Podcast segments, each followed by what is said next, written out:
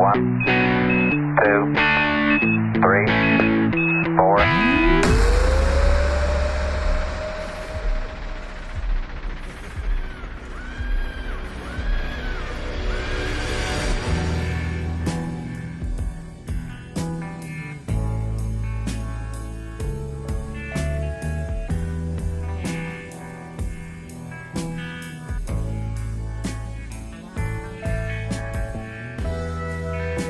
Bienvenue dans le podcast de Mike Gauthier. Aujourd'hui, le 50e anniversaire de parution de l'album Dark Side of the Moon de Pink Floyd. C'était en mars 1973. J'en parle avec un autre maniaque de Pink Floyd et de musique en général, Richard Z. Sirois. Quand on s'est croisé à l'exposition euh, Aubrey, euh, le gars de Hypnosis qui a créé la pochette, nous a parlé un peu, puis il disait on avait une dizaine de concepts, puis on leur a mis ça sur le mur pendant qu'ils enregistraient l'album, puis ils ont passé les quatre un après l'autre, puis ils ont dit c'est ça.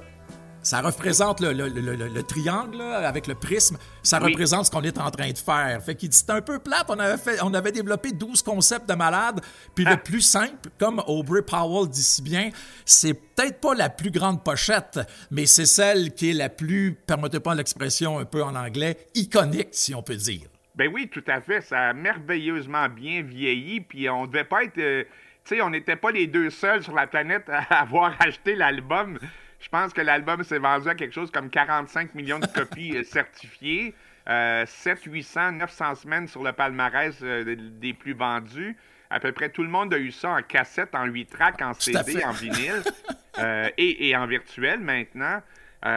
Écoute, moi j'ai j'ai trois enfants, puis ce qui nous unit musicalement, euh, tu sais, s'il y avait un album qui, qui m'unit, moi, mes trois enfants qui ont 32, 22, 21, c'est Dark Side of the Moon, tu sais. Tout à Parce fait. que, comme on le disait tout à l'heure, la thématique du temps qui passe, de la vie, de l'argent, de l'école, euh, c'est.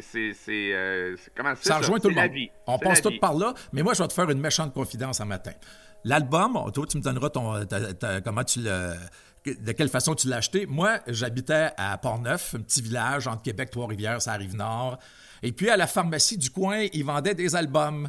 Et puis, le petit gars de 12 ans que j'étais, connaissait pas la musique encore, mais il était attiré par cette pochette-là. Il y avait comme un mystère. Fait que j'ai acheté l'album, j'ai mis ça sur le pick-up de ma sœur qui avait un haut-parleur, puis qui avait un, un contrôle de volume puis de tone, soit que c'était sourd, soit que c'était plus, euh, plus clair, comme on dit en bon québécois. Mais là, à un moment donné, là, je- il y a eu comme un déclic qui s'est fait, puis l'intérêt envers la curiosité musicale est parti, parce que je me disais, voyons donc, il est parti avec un battement de cœur. Après ça, j'entends de l'argent, j'entends des, des caisses enregistreuses, j'entends des cadrans. J'ai fait, Ben oui. il y a quelque chose qui se passe là, puis on dirait que c'est à cause de cet album-là qu'aujourd'hui, je lis toutes les pochettes encore. J'essaie de savoir tout ce qui est possible de savoir sur les créations. Ça a commencé comme ça. Toi, tu étais à Montréal dans ce temps-là quand Pink Floyd est arrivé. Oui, oui, j'étais à Montréal. Moi, j'ai. euh, T'es peut-être un peu plus jeune que moi. Je sais pas quel âge que t'as, mon cher ami. 63, Euh, moi. Regarde, moi, j'ai 66. J'ai commencé à écouter Pink Floyd avec Uma Guma puis avec OK. euh, Medal. Euh, c'est mais c'est Dark Side sur lequel j'ai évidemment accroché. C'est la musique, euh, c'est le son de ma génération en tout cas au départ parce que ça sort en 73, j'ai 17 ans et c'est l'époque où on parle de système de son. Le, le- le- le seul mot que les, les- les- les jeunes de mon âge à ce moment-là ont en tête, c'est avoir un système de son. Généralement dans le sous-sol, généralement Ouais. une grosse gang sur des coussins, un peu esprit Woodstock. Oui. Puis on écoute de- évidemment beaucoup, beaucoup, beaucoup de musique, les Beatles entre autres, euh, Led Zeppelin, le, le- le côté sombre de Black Sabbath, Deep Purple, mais quand euh, Dark Side arrive, écoute comme tu le décrivais, le battement de cœur, les, euh, les euh, cadrans, le- le- le- les caisses enregistreuses. Écoute, pour ceux qui ont des systèmes de son à l'époque, avec le son Oui. qui se promène, euh, écoute, c'est- arrivé pile euh, à une très belle époque, ou une très bonne époque où on découvrait beaucoup la musique, où le rock progressif était très fort et très solide au Québec. Puis euh, cet album-là, ça cristallisait un petit peu tout, nos, tout ce qu'on avait en tête, euh, en tout cas pour les gens de ma génération. Puis ils ont tout un peu. euh, ils- vu qu'ils venaient d'Abbey Road, il y avait cette quête artisti- artistique britannique qui était pas juste de jouer des tunes en 4-4 avec des solos de guitare, tout ça. C'était très recherché, puis ils ont comme, on dirait, euh, repris où les Beatles étaient arrivés avec Sgt. Peppers de mettre des nouveaux sons, tu sais, qu'on n'entendait pas dans musique rock, tout ça. Puis eux Exact. autres sont arrivés avec ça. Puis là, il y a comme une nouvelle génération qui a clutché là-dessus, puis qui a fait Wow! Wow, wow, wow, c'est malade. Ben, les Beatles avaient ouvert la porte à, à- à- à- comment dire, euh, ben, à une ouverture d'esprit au niveau du rock, au niveau de la musique. Et ce qui est très particulier, très étrange, euh, quand euh, Pink Floyd travaillait sur Dark Side, les Beatles étaient aussi pas loin, à un moment donné, dans les studios Abbey Road. Euh, ils sont côtoyés à quelque part. Peut-être pas les Beatles en tant que groupe, mais une, une grosse partie du travail de Dark Side a été fait dans les studios Abbey Road. Euh, je pense que McCartney, me semble, travailler aussi dans un studio. Oui, parce que c'est là que quand ils ont, tu sais, quand ça part, parce qu'ils se sont amusés à prendre du monde à Abbey Road, puis ils leur écrivaient des questions.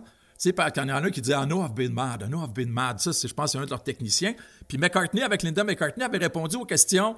Mais il y avait quelqu'un quelque part qui avait dit non, non, non, non, non, non. Il avait dit non, non, McCartney ne sera pas, va pas mélanger ça avec Pink Floyd, là, il n'y a pas d'affaire là. Mais ils n'ont pas gardé, mais McCartney côtoyait, je pense qu'il faisait son album Red Road Speedway dans ce temps-là, euh, lorsque Pink Floyd travaillait sur, euh, sur euh, Dark Side. Puis faut pas oublier non plus, tu sais, il y a bien du monde là-dedans qui ont travaillé dans l'ombre, qui ont fait que Dark Side est devenu grand. La pochette, on en a parlé souvent. Puis un gars qui s'appelle Alan Parsons. Alan Ben oui. Parsons, qui lui a quand même été assistant à, l'équipe qui a fait Abbey Road, puis Ben, qu'il a fait. Pink Floyd. Ça paraît bien d'un CV, ça aussi. Oui, tout à fait. Quand je disais les Beatles, c'était pas exact tout à l'heure. Tu as raison, c'était McCartney, mais c'était quand même dans les studios Abbey Oui. Road. Euh, puis effectivement, il y avait Alan Parsons. C'est quand même particulier parce que moi, dans mon cas, à moi, mes, mes deux albums préférés à vie, c'est Abbey Road puis Dark Side of the Moon. en tout cas, je parle d'albums qui ont vraiment marqué euh, ma vie de jeune adulte et, et, euh, de, de vieil adolescent. Euh, c'est la musique qui me touchait, c'est les chansons qui me touchaient, euh, comme euh, Harmonium le fait ici au Oui. Québec. Comme, ben oui, comme Beau Dommage, comme Offenbach. Mais Dark Side, c'est vraiment un, un jalon important dans ma vie. Puis ça a tellement bien vieilli que je, je l'écoute encore occasionnellement, puis ça marche encore. Et là, on va l'écouter en masse avec les coffrets qui s'en viennent. L'autre fois, je me suis amusé à écouter la version 5.1, là. C'était épeurant. C'était épeurant. La- tout ce qui tournait autour de moi dans la salle d'écoute, là, c'était épouvantable. Dans ce temps-là aussi, là, on était tous... La, la, technolo- euh, euh, la technologie a beaucoup aidé Pink Floyd. T'en as parlé un peu tantôt. Tout le monde avait le système de son stéréo. Puis eux autres, arrivent avec quelque chose qui peut permettre, parce qu'on développait le quadrat dans ce temps-là aussi, là. Fait Exact, que oui. tout est arrivé en même temps, tu sais, pour du, du monde comme toi puis moi qui aimait la musique, mais qui pouvait l'aimer encore plus grâce à la technologie. Puis Pink Floyd, ils ont comme surfé un peu là-dessus, mais ça n'enlève, enlève rien à la qualité de l'album. Puis autre chose où on pourra discuter ensemble là-dessus, Dark Side of the Moon, là, contrairement au mouvement progressif du temps, il n'y a jamais eu 50 notes à la seconde contre beat qui a été joué sur cet album-là. Eh ben, c'est tout à fait, c'est- exact. Puis aussi, ce qu'il faut ajouter à ça, on parle de pochette, de qualité d'enregistrement, des textes, de la thématique. Quand Pink Floyd était en show dans ces années-là, c'était complètement différent de tout ce qui se faisait ailleurs. Oui. Ils ont été les premiers à utiliser autant de, de- ben, les lasers et les écrans, la fumée, euh, tous les gadgets imaginables de scène. Fait que c'était comme un package euh, 1972-73. Moi, quand j'ai vu euh, Pink Floyd euh, au Forum en 73, ça ressemblait pas du tout, du tout à ce que j'avais vu avant, au niveau du, du- de la performance scénique. Puis je les ai vus toutes les, toutes les fois qu'ils sont venus par la suite à Montréal. Euh, C'était vraiment un package. euh, euh, c'est ça. Album, musique, texte, présence sur scène. C'était vraiment, vraiment très, très différent de ce qui se faisait à l'époque. Ton premier coup de cœur sur l'album, ça a été quoi? Moi, ça a été Time. Moi, en partant, j'ai écouté cet album-là, une des premières fois, là, sur le petit pick-up cheap. Là. Puis déjà, Time retenait mon attention à cause du cadran en partant. Mais le fait qu'il partait avec une toune, puis qu'il revenait avec une autre chanson qui était la suite de l'ouverture, tu sais, euh, Breathe, la reprise de Breathe, là, tu sais, tu fais comme... Voyons Oui, donc, oui. c'est malade. Là. Moi, j'avais jamais... Ben, moi, j'avais pas vu ça. Je connaissais pas la musique dans le temps. Puis je l'avoue, puis je le dis encore souvent, j'ai acheté Dark Side of the Moon à cause de la pochette. Mais après ça, là, je suis tombé en amour avec ce qui était, avec le, le, avec le contenu, si on peut dire.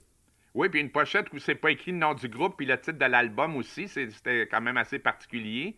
Puis euh, aussi euh, que toutes les, les chansons, à part Money, je pense, toutes, toutes s'enchaînent. Hein? C'est Oui. tout, euh, tout en continuité. Là. C'est pas 8-10 chansons de 4 minutes indépendantes l'une de l'autre. Fait que c'est vraiment. vraiment je peux pas dire le premier album concept, mais peut-être un des plus intéressants au départ. Oui, ben, qui a connu un, un très large succès parce que avec les Beatles, on dirait que les Beatles, avec le temps, c'est devenu plus pointu, puis c'était moins grand public. C'est sûr que c'était encore grand public parce qu'il était bien populaire, que ça débordait de partout. Mais on dirait que Pink Floyd, ça a été comme l'effet contraire. Ça a élargi le, le- le public du band, ce qui est quand même Ah, ben particulier. oui. là. Ben oui, ben oui, c'est sûr, parce que Uma Guma, euh, les quatre faces, c'est très, très. C'est assez euh, pointu, ça. dire, euh, très psychédélique quand c'est des longues chansons qu'on n'entend jamais, qu'on a pratiquement jamais entendues à la radio.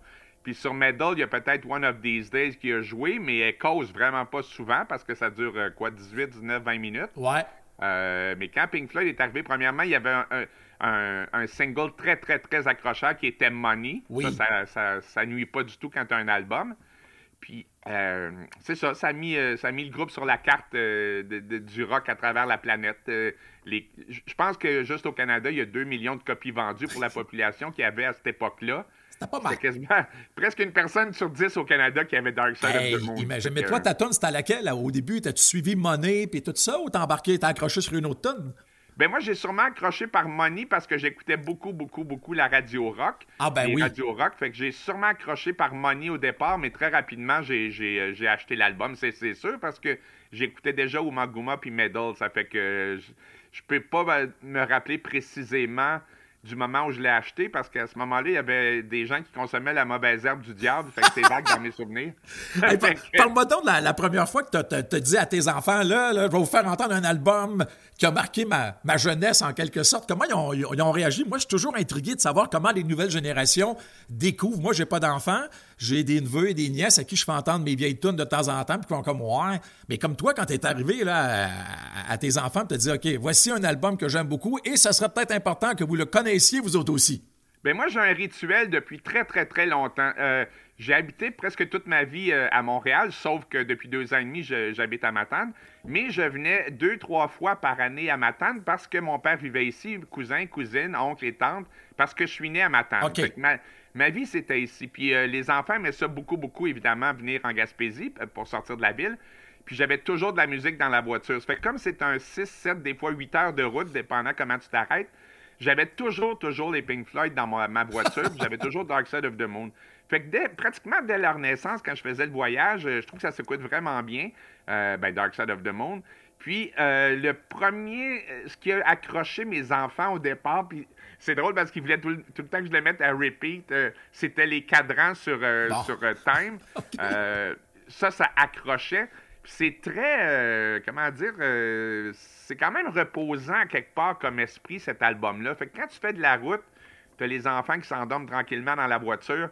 Puis même dans les années suivantes, mes enfants qui pouvaient avoir 11, 12, 13, maintenant ils ont 32, 22, 21, c'est eux-mêmes qui me disaient, papa, faudrait pas oublier Pink Floyd. Ça fait Hey, c'est bien le fun, ça.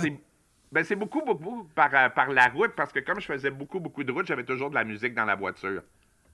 Est-ce que tu as connu la période, une période, tu sais, parce qu'on quand on parlait du progressif, là, euh, j'ai avec des gens là-dessus sur l'album Dark Side of the Moon, mais il y a beaucoup de monde qui me disait Ouais, c'est un gros disque, c'est un gros disque, mais moi, j'étais plus dans le, dans le King Crimson, puis dans les autres, tu sais, les Gentle Giant, où c'était très, très euh, cartésien. Euh, par moment, as-tu eu l'impression que Pink Floyd était un peu vu comme le- les parents pauvres du mouvement progressif où euh, il ils ont tout le temps eu, moi dans ma tête, ils ont tout le temps été comme, regarde, là, il y a un peloton de tête, là, ils sont dans ce peloton de tête-là, comme le Autour de France. Il y en a des fois qui sont en avant, il y en a des fois qui sont en arrière du peloton, mais sont tout le temps parmi les, premiers. Euh, moi, ce que j'entendais des fois, c'était comme, ah, Pink Floyd, c'est- sûr, c'est un succès populaire, alors que moi, mes préférés, c'est cartésien, puis c'est très recherché, puis comme je disais tantôt, full contre-beat avec 50 notes à la seconde. Oui, ben, je pense que, en tout cas, de l'époque, que, que- peut-être que maintenant, il y en a qui trouvent que ça a été surexposé, peut-être des chansons comme Money, mais je pense que ça marche encore très bien. Mais moi, je, que je me rappelle de l'époque où j'aimais beaucoup le progressif, on pouvait passer facilement du premier King Crimson à Emerson, Lake and Palmer, à- aux albums Yes ou, Fra- euh, je veux dire, euh, Close to the Edge ou Fragile de Yes. Euh, on pouvait écouter du Gentle Giant, même si c'est peut-être un petit peu moins accessible, je dirais. Là. Euh, mais on se promenait pas mal de un à l'autre. Ce qui est intéressant, c'est que la plupart de ces groupes-là ont connu le succès à Montréal et Québec euh, bien avant de le connaître partout ailleurs en Amérique. C'est-à-dire que, j'ai lu l'histoire du- de la compagnie de production Cosmos. Euh, Ouais, écoute, de il, faisait venir, euh, il faisait venir Pink Floyd à partir d'un local où il travaillait en Beauce pour faire des shows à Québec et à Montréal. Euh, c'est- c'est... Puis euh, le progressif, les- le, le- King Crimson, la porte d'entrée en Amérique du Nord, il me semble que c'est un show au Cégep Saint-Laurent. C'est quand même fou de penser à ça. Euh, yes, euh, à l'époque de Fragile, Close to the Edge, remplissait le forum, comme Gentle Giant, qui ne pouvait pas le faire ailleurs en Amérique. Euh, peut-être l'ouverture d'esprit, peut-être la rencontre de, la culture héritage français et, mélange de- de- de- d'américanité. Je l'explique pas facilement, ça, mais l'attrait pour le progressif a été toujours très, très, très, très élevé euh, dans des villes comme Montréal et Québec, et même un peu partout. Je pense que Gentle Giant a déjà fait un, un show à Rimouski.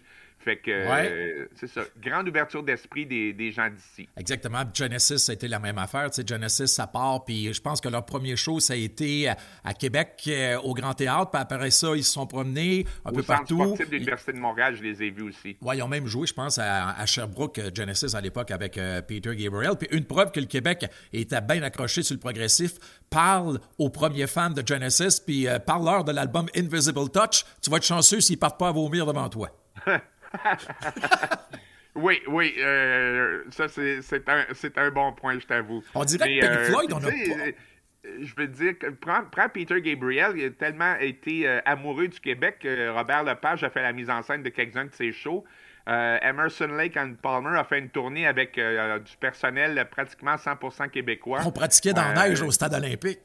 ben oui, tu sais, il y a une belle histoire d'amour entre tout le rock progressif et, et, euh, et, euh, les Québécois. Ça a peut-être mal viré euh, pour, euh, pour Pink Floyd au stade olympique, mais d'un autre côté, ça a donné euh, l'idée de départ de l'album de Wall. Ça Voilà. fait que, tu sais, il y a quelque chose, il y a une relation bien, bien, bien forte. D'ailleurs, euh, tu sais, tu m'en glissais un mot euh, un petit peu avant qu'on se parle. Euh, L'exposition Pink Floyd à Montréal, c'est une deuxième prolongation, c'est jusqu'au 5 mars, puis c'est un des endroits dans le monde où l'expo marche le plus. Fait que, Ouais. L'histoire d'amour est forte entre le, progressif Pink Floyd et Montréal. C'est intéressant cependant parce qu'en parlant, euh, je découvre que euh, y a, euh, le parallèle est complètement différent entre Pink, Floyd et Genesis. J'ai rarement entendu du monde qui vont me dire, comme Genesis tout le temps, ouais, mais Peter Gabriel, c'était meilleur. Ta, ta, ta. Phil Collins, depuis qu'il a pogné le lead du band, c'est beaucoup plus pop, tout ça. On dirait qu'avec Pink Floyd, ça n'a pas fait ça. Ils sont arrivés avec l'album Momentary Lapse of Reason, Waters, c'était plus là, les stades étaient pleins, puis l'album se vendait à tour de bras. Ah, ben oui, ben oui, même après le départ de Waters, euh, moi j'ai vu Pink Floyd sans Waters, puis c'était plein, plein, plein, là, c'était plein partout. Euh, ben, pour la qualité du, matériel, mais souvent quand on voit un groupe qui, euh, qui avance dans le temps, il y a beaucoup, on, va, on, accroche beaucoup sur la nostalgie, sur nos souvenirs. Je pense que ça a été démontré pratiquement scientifiquement que ce que tu écoutes le plus dans ta vie, c'est ce que tu as connu à l'âge de 16, 17, 18 ans. Alors, euh, c'est sûr que, que tu sais, moi, j'ai tripé comme un malade sur Pink Floyd en 73. J'ai pas décroché encore. J'aime bien d'autres affaires. Euh, puis ça peut être des affaires plus actuelles, mais ça, ça va toujours être dans, dans mon bagage génétique, c'est certain. Ouais, c'est ça, parce que Pink Floyd, tu, tu, tu te tannes pas. Tu sais, mais il y a des gens, les gens qui ont des réserves sur Pink Floyd les aiment vraiment pas. Mais j'en ai, pas croisé souvent, moi, du monde qui m'ont dit Pink Floyd, c'est mauvais. Il y a tout le temps quelque chose de bien que l'on dit. On dirait qu'on est conscient de la légende qui, a été établie avec euh, ce band-là, puis l'album Dark Side of the Moon pour les 50 ans. Moi, honnêtement, Richard, je suis très surpris de voir que là, ils vont sortir le coffret puis tout ça. Puis le buzz repart, tu sais, parce que veut, veut pas, nous autres, dans nos vies, on, était là, on est encore là aujourd'hui, mais il y a des gens qui ont des tribunes et qui vont parler de l'album Dark Side comme si c'était un album qui arrivait. Ils vont pas dire c'était l'album de mon père ou quelque chose du genre de mes oncles.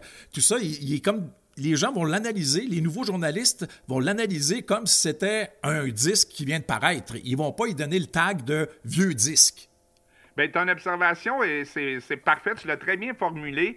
Euh, garde, moi, ma fille qui a 21, j'ai un gars de 22, il- quand ils écoutent Dark Side of the Moon, parce que mes trois enfants écoutent beaucoup, beaucoup de musique, c'est leur album. C'est pas euh, le disque de mon papa. Je l'ai fait découvrir, mais c'est quelque chose qu'ils aiment, qu'ils apprivoisent, qu'ils vont écouter par eux-mêmes, qu'ils vont mettre par eux-mêmes. tu sais. Euh, ça, c'est c'est pas comme dire euh, Ah, mon père, mon grand-père m'a m'a fait découvrir de la musique dans ce cas-là. Ça leur appartient autant. Euh, puis on revient au point de départ, autant musicalement que dans les textes. Sais, si tu as 21 puis tu entends dans les paroles, mé- méfiez-vous, le temps passe vite dans le temps, vous allez vous demander. Tu sais, euh, l'argent, les valeurs, l'anxiété, le stress, tout est, de- est dans cet album-là quelque part. C'est la vie, c'est pas compliqué, hein? Exactement. Ça commence avec un battement de cœur, puis c'est la, la naissance, puis ça finit avec un battement de cœur, puis c'est la mort. Fait que c'est un album parfait. Pas tellement, il n'y a pas beaucoup, beaucoup de texte. Quand tu regardes des paroles, tout la vrai. pochette, il n'y a pas énormément de texte. Mais c'est percutant. Mais chaque phrase signifie quelque chose. Il n'y a pas une phrase de trop dans cet album-là. On dirait que plus tu avances dans la vie, puis que tu écoutes Dark Side of the Moon, tu fais comme ouais. Je n'ai manqué des bouts, peut-être. Été le fun, mais je n'ai manqué des bouts. Comme il dit, you missed the starting gun. Là, dans- Imagine, tu Oui, fais oui. comme ouais, peut-être, ben, je l'ai peut-être pas manqué, mais des fois, il y a peut-être des choses que j'aurais dû vivre plus intensément. Oui, ben, puis encore là, je reviens à ton point de départ, tu sais, 50 ans. Moi, je l'écoutais, puis je peux pas imaginer que dans 50 ans, je te parlerais, puis qu'on parlerait de Dark Side de- of the Moon quand j'en avais 17, tu sais. Exactement. Euh, puis tu sais, euh, c'est... Il y a une raison à ça, parce que quand un album se retrouve dans la liste des 200 albums les plus vendus au monde pendant 14 ans de Ah, suite, imagine. il doit avoir une raison. Oui. Et même après ça, quand l'album est sorti des top 200 vendeurs, il est revenu par la suite. Euh, tu sais, il y a quelques classiques comme ça dans l'histoire de la musique. Il y a peut-être Abbey Road qui revient à l'occasion. Il y a Ru- Rumors de Fleetwood Mac Ouais. qui revient. Euh, parce que je sais pas, moi, une Abbey fois, Road. une chanson va être dans un film ou un jeu vidéo. Ouais. Mais il y a quelques, indémodables de, de, la musique euh, et Dark Side euh, en fait définitivement partie. Je sais pas si je vais partir un débat, mais je le dis. Dark Side of the Moon. J'ai aimé le vinyle à cause de la pochette. Tu de connecter avec la pochette 12 par 12, de pogner le vinyle, de le mettre sur la table tournante, de mettre l'aiguille, de prendre la pochette, de regarder, des, de, de lire un peu les paroles, tout ça. Mais quand il est arrivé en CD aussi, là, moi j'aimais ça parce que je pouvais entendre chacun des sons sans avoir du popcorn qui pétait en même temps. Mais il y a des gens qui, qui vont être là, hein, qui vont dire non, non, non, non, il- ça s'écoute en vinyle, Dark Side. D'autres vont dire ben, mais moi, j'ai aimé écouter l'expérience CD à cause de la, de la, comment je pourrais dire, la pureté de l'œuvre. Oui, ben oui, euh, tout à fait. C'est, juste, c'est juste si je l'ai pas en version fax. Euh, j'ai, mini cassette, j'ai toutes des versions imaginables. Pas la 8 pistes? Ben, tu sais, euh, avec le, le CD, tu pouvais skipper des affaires. Remarque que dans le cas de Dark Side of the Moon, euh, ça s'écoute bien euh, intégralement. Mais, euh, tu sais, il y a des pochettes, comme tu, tu reviens à la pochette, il y a quelques pochettes comme ça qui représentent tellement bien ce qu'il y a à l'intérieur. Tu sais, je vais te donner un exemple. Le premier Black Sabbath avec la sorcière puis le château, là, Ouais. c'est Black Sabbath, c'est pas compliqué, cette pochette-là est parfaite. Oui. C'est parfait, parfait. Tu regardes la pochette, tu as l'impression de savoir ce qu'il va y avoir sur le vinyle. Le côté complètement démentiel du premier King Crimson, euh, In the Court of the Crimson King, avec La la, grosse la face. du gros monsieur pourpre sur euh, intérieur et extérieur, c'est exactement ça que tu as que t'as dans, dans, dans, dans l'album. Si tu regardes Abbey Road, les quatre gars qui traversent la rue, là, quand c'est sorti, je pense que c'est 69, 70, euh, Ouais, 69. 69. Écoute, pour les, un adolescent de 13 ou 14 ans, de, de gars ou de filles, tu sais, on voulait être dans les Beatles. On voulait ressembler à, à- On voulait avoir les, les cheveux de McCartney ou le côté cool de Ringo ou l'attitude de John, tu sais. Il y a des pochettes comme ça qui sont parfaitement réussies et Darkseid, c'en est. Il y a un côté mystérieux, un peu mystique, le prisme, la pyramide. Euh, à l'époque aussi, il y avait des, des illustrations à l'intérieur, il y avait des posters, il y avait des cartes postales. Euh, Ça, c'est encore le mystère, ça. Des cartes postales d'un album en 72, Oui, puis il y avait- 73. il y, avait une photo d'une pyramide un peu, il me semble que c'était vers l'affiche. Ouais. euh, tu sais, c'est un- un- une œuvre concept du début à la fin, du, du début de la pochette à la fin du spectacle, tu sais. Fait qu'il y a quelque chose de- d'extrêmement réussi là-dedans et, et la pochette en fait largement partie. Tu parlais de- des Beatles, que tout le monde voulait se prendre pour les Beatles. On dirait que Pink Floyd, c'était moins le cas en tant que tel. Tu voulais te prendre pour les membres de Pink Floyd, mais pour euh, leur qualité d'exécution. Tout le monde qui a commencé à jouer de la guitare, son but, c'était de faire les solos de David Gilmour. Ben, on les voyait pas beaucoup en, euh, Non. illustrés. en- on les voyait pas beaucoup. C'était plus anonyme à ce moment-là. C'était plus la musique. Je pense, à part de l'im- la- les photos à l'intérieur de Medal, il y a très, très peu de pochettes de Pink Floyd où on les voit. On les voit pratiquement jamais sur la couverture, ni à l'arrière. Euh, Medal, on les voit au- au- dans la pochette. Mais à part ça, c'était plus axé sur le, le concept, sur le nom du groupe, sur Pink Floyd, que sur, euh, que sur les membres. Alors que les Beatles, ben, il y avait Ringo qui était toujours cool, qui était comme le seul ami avec tout le monde. Puis il y avait le, le- le pacifiste euh, Lennon, puis il y avait le, gars qui joue de la bass du côté gauche en McCartney. Sais, Fait que, mais l'image Pink Floyd était vraiment centrée sur le nom du groupe et sur, euh, sur la musique. As-tu eu l'occasion de voir le show à, à l'autostade? À l'autostade, oui, ben oui, je- j'en parle dans mon bouquin d'ailleurs. Oui, j'ai vu ce show-là. Euh, Moi, je l'ai manqué. C'est un, des. Ben, tu sais, il y a bien des choses, je te dis, je peux, je peux même pas dire que je me rappelle exactement, mais j'étais là, puis j'ai vécu quelque chose avec euh, quelques dizaines de milliers de personnes. La majorité des gens qui étaient là, qui m'en parlent, me disent tout quand l'avion est arrivé de nulle part. Ah, ben oui, ben oui. J'ai eu peur. Écoute, l'avion qui descend le fil, parce qu'à un moment donné, les projecteurs vont éclairer l'avion qui est au-dessus d'un d'un pylône euh, d'éclairage, je crois, puis on le voit descendre. Jusque-là, c'est pas pire, mais l'explosion à l'arrière, c'était. Je, je me rappelle juste d'un gros flash, d'un son de fou et d'un flash blanc. Je vois plus rien. Je me, je me demande si je ne vais pas rester aveugle toute ma vie tellement c'était fort. Le son était fort. Euh, ah non, c'était complètement démentiel. Je me demande même s'il n'y avait pas un camion de pompiers derrière la scène, juste au cas que, que, que tout flambe. Là. Mais encore là, Euh, non, non, il c'était vraiment, vraiment il y démentiel. allait encore- tu sais, c'était conçu. Tu sais, faut pas se cacher. euh, il y a beaucoup de, de cette musique-là qui était conçue euh, ou pensée pour des gens qui fumaient un petit joint aussi. là, Ah oui. Quand t'écoutais Pink Floyd dans le sous-sol, puis le son se promenait dans, ton, dans ta pièce, là, ça, ça faisait quasiment peur, tu sais. Même chose pour les shows. Euh, quand j'ai vu euh, Pink Floyd en 73 au, euh, au Forum, j'étais le premier pratiquement en avant devant la scène. Puis l'éclairage sort de pylônes euh, qui, qui montent euh, vers le haut, qui sort, ça sort de l'arrière-scène. Tu sais, c'était hallucinant. là. Le show n'était pas commencé que.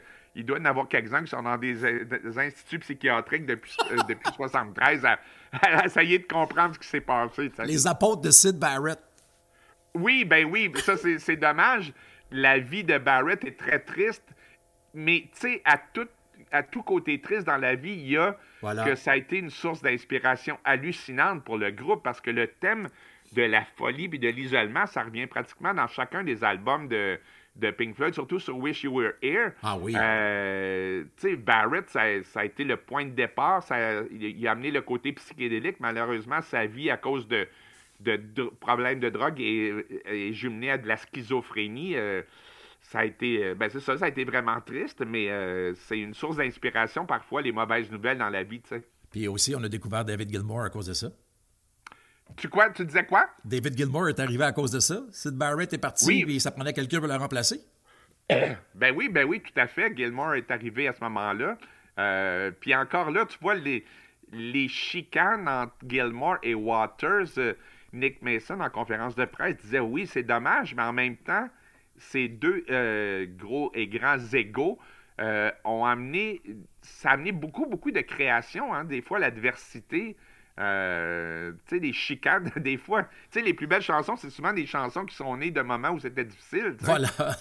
Tu sais, si tu penses à Rumors de Fleetwood Mac, euh, les deux couples du groupe se séparaient, ils étaient en chicane. Ils voulaient se surpasser un et l'autre. Il, il attendait la tonne de un, il disait Ah ben, m'en faire une meilleure. L'autre disait Ouais, m'en faire une meilleure moi aussi, puis ça a donné Rumors.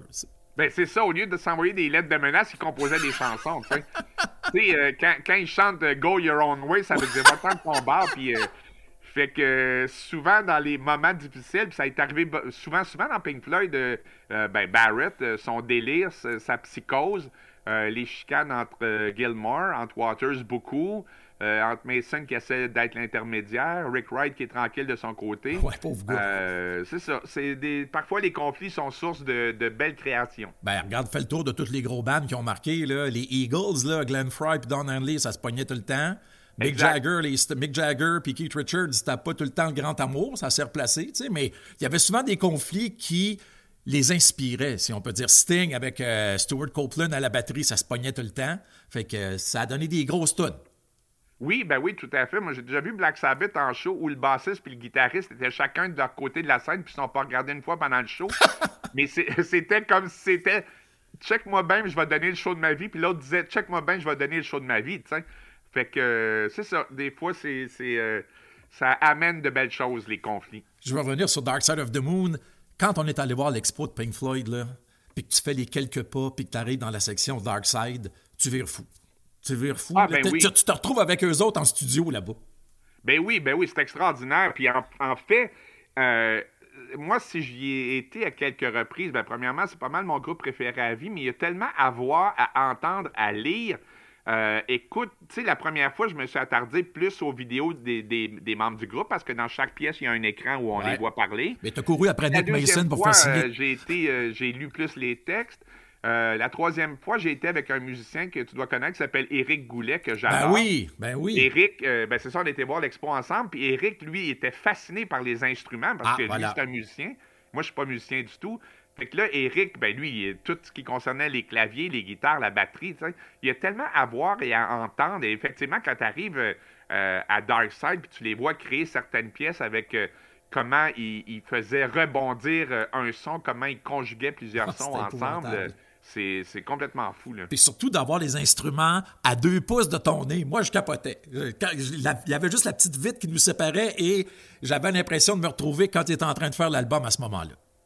Ben oui, puis tu sais, comme les, les instruments qui sont illustrés à l'arrière de, de la pochette de Uma Guma, il y en a plusieurs qui sont là. Oui. Les claviers, euh, ben c'est ça, les instruments, les souvenirs, les vêtements même, euh, les affiches euh, d'origine, la photo de Sid Barrett en Polaroid quand il est arrivé pendant l'enregistrement d'un album. Euh, non, non, pour, euh, pour les nostalgiques, euh, il y a à voir et j'ai été surpris, moi, quand j'y étais. Ben, j'ai été avec, une fois que mon garçon, comme je te disais, il y a 32, ma fille qui a 21 il était autant fasciné que moi. Il, il écoutait tout, puis il lisait tout comme si ça faisait partie de leur vie à eux et non pas de ma vie à moi. L'album euh, Dark Side, aussi là-dessus, il y, y a des perles où il y a plein de douceur. Great Gig in the Sky. Ah, Quelle ben oui. Et tu fais comme, voyons donc, c'est juste du piano et la voix d'une fille. En plus, faut être baveux, là. Tu dis à une fille, tu vas venir chanter sur notre album, là. Tu sais, on n'a pas de texte. Improvise quelque chose, là, puis ça va bien aller. Puis c'est devenu une des chansons marquantes de, de l'album, là, autant que Money puis Time, je pense.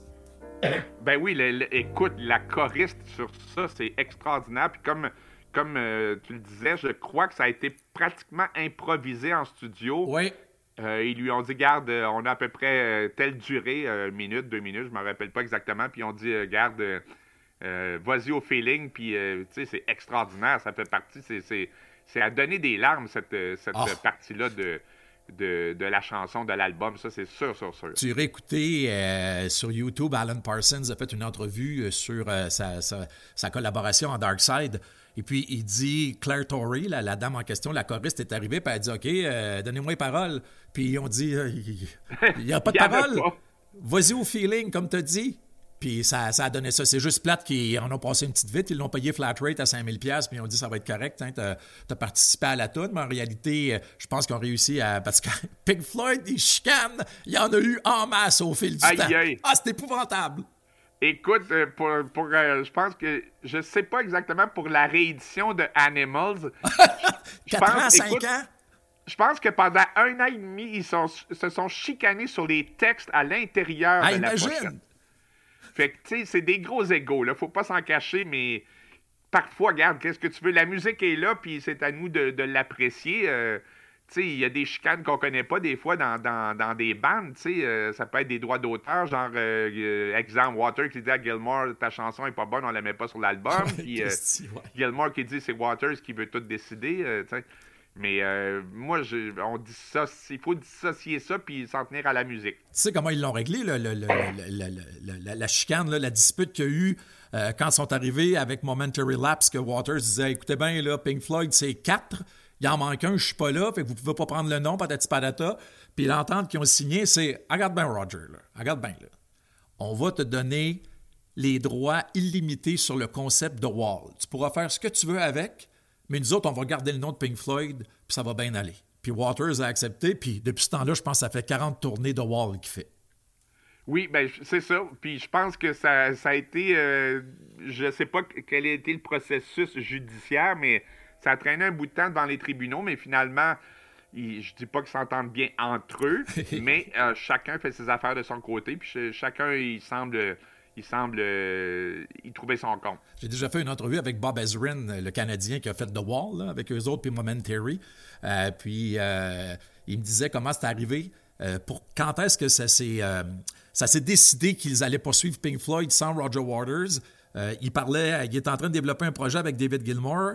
Ils ont commencé à, travailler là-dessus. Puis à un moment donné, Bob Ezrin il disait à David Gilmour Écoute bien, Pink Floyd, c'est ton son de guitare. C'est le son de drum de Nick Mason. C'est le son de clavier de Rick Wright. Vous êtes trois sur quatre à bien vous entendre. Pourquoi vous ne faites pas Pink Floyd? Et là, Gilmore, il lui avait dit Oh, ça sera pas évident de, conva- de- de convaincre Roger Waters. Puis Bob Ezrin avait dit Je pense que devant les tribunaux, ça va être possible parce que vous êtes quand même à 75% du band Exact. ouais. actif.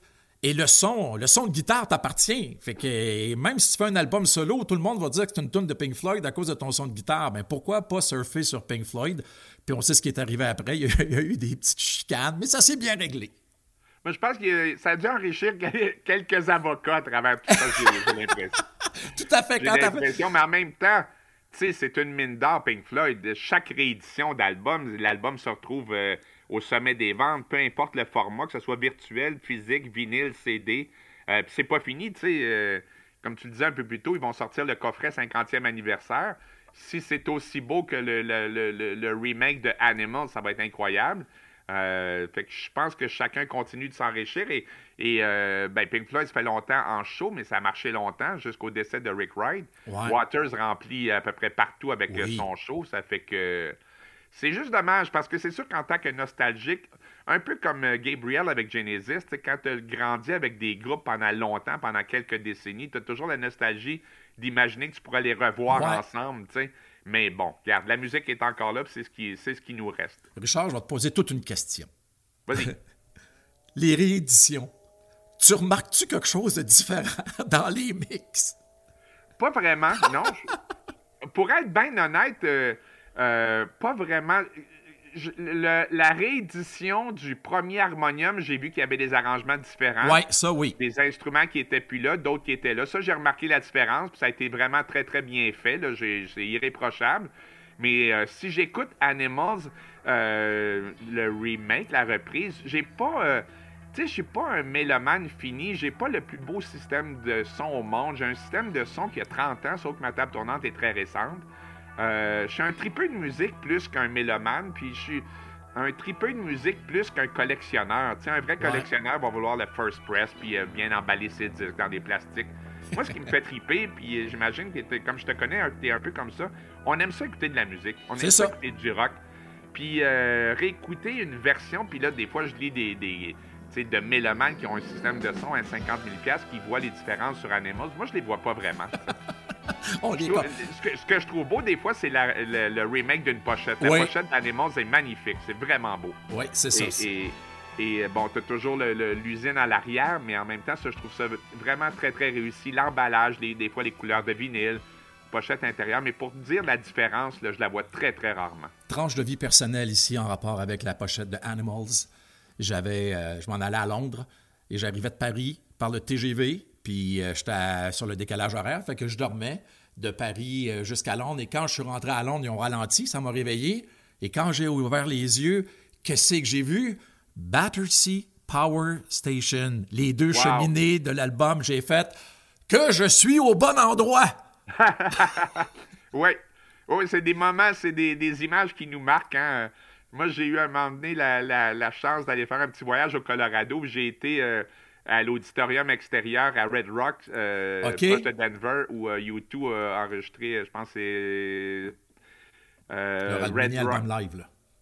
Oui, l'album live. Ouais. Écoute, j'étais là en plein jour, il faisait 34 degrés, puis je tripais comme un malade de savoir que U2 avait déjà été là, tu sais. Ça fait que quand t'es un, tripeux de musique, des fois, t'asso- t'associes des lieux, à, évidemment, à des souvenirs, puis à, à une époque, puis un album. C'est juste correct. Richard, merci infiniment d'avoir euh, partagé tous ces souvenirs-là. On pourrait parler pendant des heures et des heures, mon ami, parce que c'est un gros disque, c'est de la grosse qualité sonore, créative, puis euh, j'ai l'impression que ben, on n'avait pas l'air de deux bonhommes qui se berçaient puis qui disaient c'était bien meilleur dans le temps.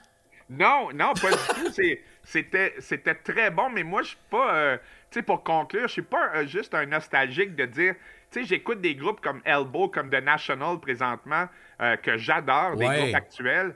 Euh, je tripe sur un groupe québécois qui s'appelle Chose Sauvage. Euh, je tripe sur des affaires, euh, tu sais, j'aime bien Radiohead, mais c'est pas de dire c'était meilleur dans le temps, c'est juste que c'est resté bon, tu sais.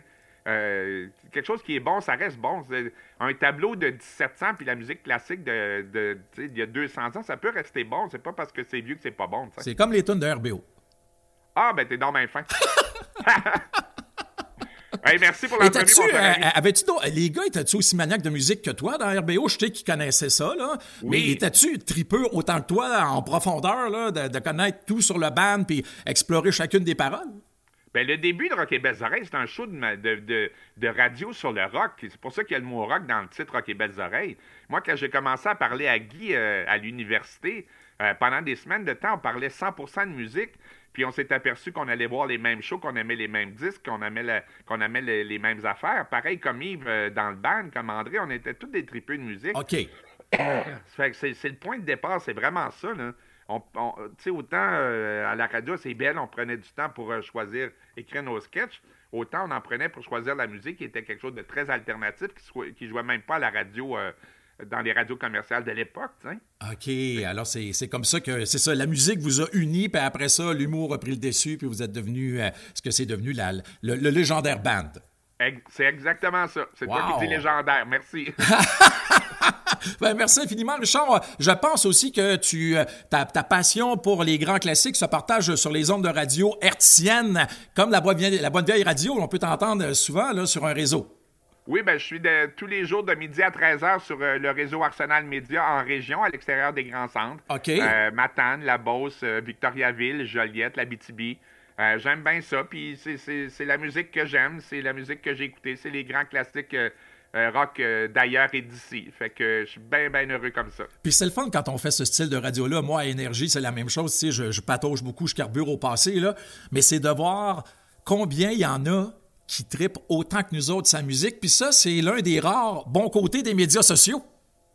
Oui, tout à fait. Puis si je peux, je peux me permettre de, de dire que j'ai écrit un livre qui s'appelle Le vinyle de Oui, l'insomniaque. tout à fait. où je partage euh, ma passion euh, de disques, euh, de, de une centaine d'albums reliés à des souvenirs personnels. Puis c'est un autre de mes projets sur lesquels j'ai bien, bien, bien tripé dans, les, dans la dernière année. Quelle sorte de commentaires tu as eu une fois que tu as publié ça? Il y a dû y avoir des maniaques comme toi là, qui ont entré en contact avec toi. Ça a dû amener des, des- des beaux échanges? Ben, c'est que quand j'ai commencé à écrire sur Facebook ma chronique Le vinyle de l'insomniaque, j'ai réalisé, je pensais avoir euh, 10, 20, 200, 300 membres, on est quasiment 10 000. Wow! Puis on est, oui, on, on est très, très, très, très proche de 10 000. 9 700, 9 800. Puis euh, ça a apporté, ben, ça m'a amené mon contrat radio, ça m'a amené euh, une maison d'édition euh, à Laval qui s'appelle Édition Saint-Jean. OK. Euh, ils m'ont dit, écoute, on voit, on voit ta, ta page Facebook, euh, tu pensais écrire un livre? J'ai dit, jamais pensé écrire un livre de ma vie, tu sais. Fait que j'ai pris les vinyles qui m'ont marqué, entre autres, ben, plusieurs Pink Floyd, entre autres Abbey Road, puis j'ai relié des souvenirs précis de ma vie. Qu'est-ce que j'écoutais euh, pendant mon premier French Kiss? Qu'est-ce que j'écoutais? Première peine d'amour? Euh, Qu'est-ce que j'écoutais quand j'ai fait un accident d'auto? Fait que euh, j'ai relié des souvenirs personnels à des vinyles, à des albums. Puis je suis très, très, très, très content de, de- l'accueil par rapport à ça. C'est fou comment les gens ont, ont, souvent n'ont pas le même type de souvenir en tant que tel, mais des périodes qui les ont marqués comme nous autres. Puis que c'est sûr que nous autres, on est à peu près de la même âge. Fait qu'on était ados en même temps. Fait que c'est possiblement les mêmes tunes qui ont fait que on est devenus des grandes personnes en écoutant ces chansons-là. Oui, puis aussi la musique a un pouvoir extraordinaire parce que la musique, tu sais, on peut pas toucher à ça. Bien sûr, on a la pochette qui est physique, mais la musique a un, un- un pouvoir extraordinaire pour toutes les personnes sur la planète, peu importe le genre que tu écoutes, de nous ramener à des moments précis de notre vie Ah. pour beaucoup, beaucoup de monde. tu sais. Je sais pas, moi, tu as fait un voyage, tu as eu une mauvaise nouvelle, une bonne nouvelle, tu es tombé en amour, tu as vu des amis que tu n'avais pas vus depuis longtemps. Puis très souvent, tu vas te rappeler de la musique ou tu écoutes quelque chose qui passe à la radio, tu dis Ah mon Dieu, quand j'étais au secondaire. tu sais. Euh, tu sais, juste un exemple par rapport à la fermeture du bar euh, Le Saint-Sulpice sur Saint-Denis. Oui. Euh, j'ai vu passer des messages de monde qui disaient c'est là, tu sais, entre autres, ben, dans mon cas, moi, c'est la première fois que j'ai entendu les Cranberries, c'était au Saint-Sulpice. Fait que ça me ramène automatiquement la musique à des souvenirs bien, bien, bien précis de ma vie. Tu sais, Richard, maintenant, quand je vais écouter une chanson de l'album Dark Side of the Moon ou bien l'album en entier, là, parce que des fois, je l'écoute puis ça me fait du bien, ben, je vais me rappeler que j'ai passé un beau 45 minutes à parler de musique et surtout de l'album Dark Side of the Moon. On prend ça à un moment donné. Avec plaisir, mon cher ami. Salut, merci Richard.